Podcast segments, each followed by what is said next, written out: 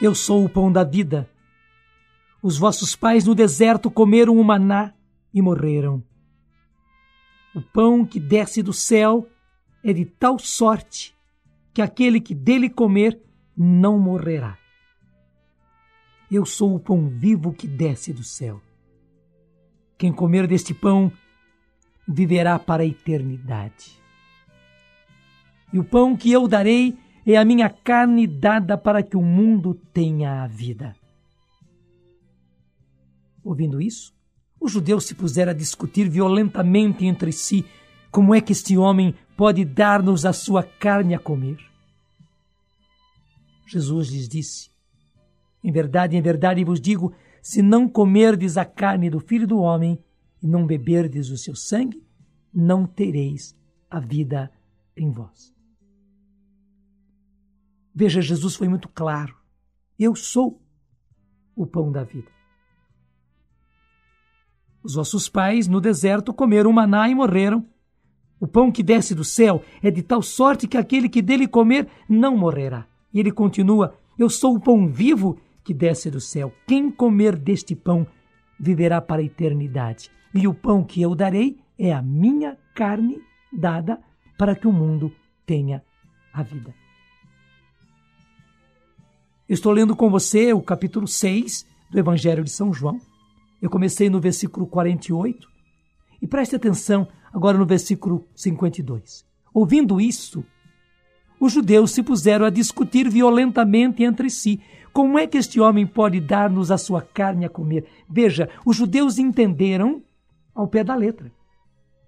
Eles entenderam carne, carne, entenderam sangue, sangue. Por isso que começaram a discutir, e discutir, como diz aqui, a Bíblia violentamente entre si.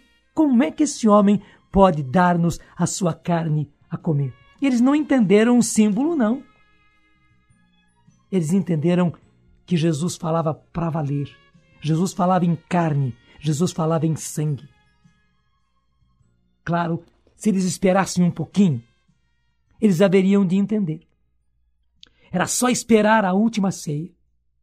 E como os apóstolos puderam entender, eles entenderiam também. E hoje, nós podemos entender isso? Claro. A Eucaristia sempre será um mistério. Sempre. Mas hoje nós sabemos que o que Jesus nos dá na Eucaristia é o seu corpo ressuscitado.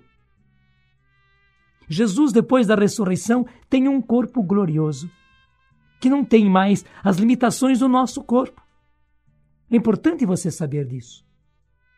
Tanto assim que Jesus apareceu ali para os apóstolos. Eles estavam no cenáculo com as portas e as janelas fechadas e Jesus se põe no meio deles. Jesus aparecia e desaparecia. Apareceu para Maria Madalena, apareceu para os discípulos de Emaús. Ele apareceu lá para os apóstolos no mar da Galileia e realizou com eles aquela pesca milagrosa. Jesus apareceu várias vezes com que? Com seu corpo agora ressuscitado, glorioso.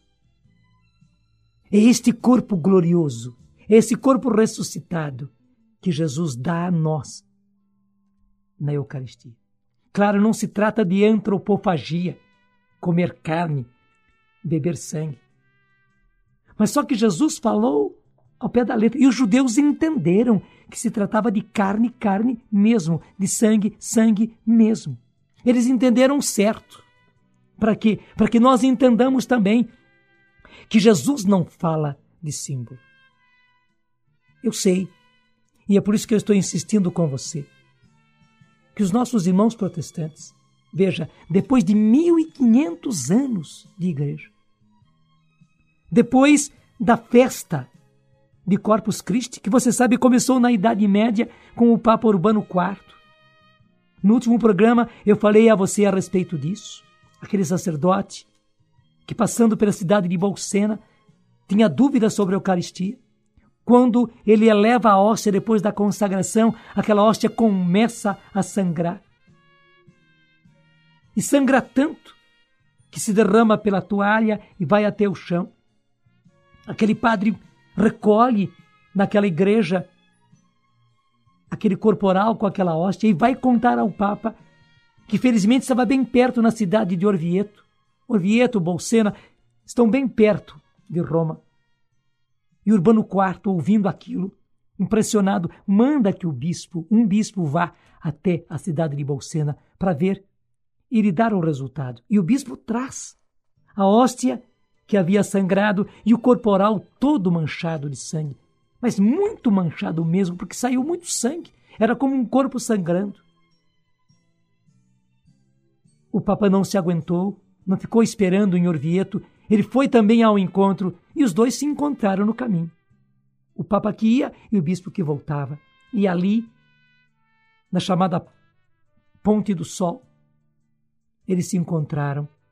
E quando o bispo abriu diante do Papa, aquele corporal todo ensanguentado e aquela hóstia, ainda com os sinais do sangramento, o próprio Papa Urbano IV se ajoelha no chão e pronuncia aquelas palavras Corpus Christi, quer dizer, o corpo de Cristo. Eu tenho diante de mim o corpo de Cristo. Eu tenho diante dos meus olhos o corpo de Cristo. Eu já acreditava, mas agora eu vi com os meus olhos. E no ano seguinte já estavam celebrando a festa de Corpus Christi. Veja, depois de 1500 anos de igreja, em que sempre a igreja acreditou na presença real de Jesus na Eucaristia, corpo, sangue, alma e divindade, os protestantes começaram a esvaziar a missa, chamá-la simplesmente de a ceia do Senhor, e apegando-se unicamente à Bíblia e não celebrando mais a Eucaristia. Porque Lutero, depois que rompeu com a igreja, deixou de celebrar a Eucaristia porque ele havia rompido, mas ele acreditava na Eucaristia. Ele acreditava na presença real de Jesus. Foi depois que ele parou de celebrar a Eucaristia.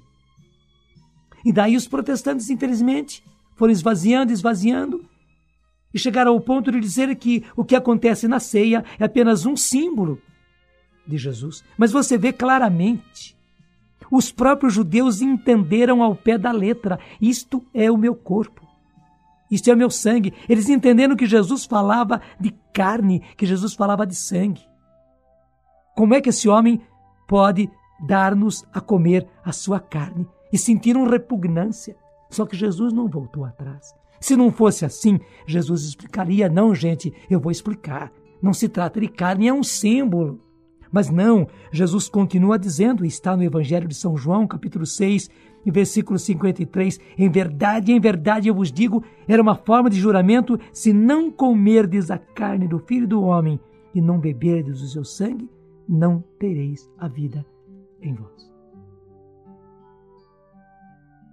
Nós em oração agora nos ajoelhamos no chão. O nosso coração se ajoelha e assim como o Papa, nós dizemos: Meu Senhor e meu Deus, eu creio. Como Tomé diante de Jesus, nós dizemos: Meu Senhor e meu Deus, eu creio. Vem em socorro da minha falta de fé. Sim, Senhor, eu quero acreditar e cada vez mais. Eu sei que na minha cabecinha humana aparecem dúvidas, como apareceu na cabeça daquele sacerdote. Porque é um mistério tão grande, Senhor, que a nossa cabecinha não compreende mesmo. Mas eu sei, em cada missa nós recebemos o teu corpo ressuscitado, o teu corpo glorioso, que não tem mais as limitações humanas. Obrigado, Senhor, pela sua presença real na Eucaristia, corpo, sangue, alma e divindade. Amém.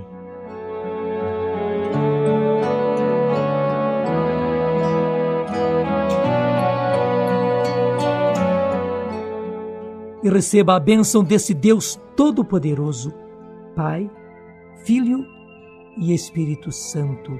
Amém. Meu Senhor e meu Deus, eu creio.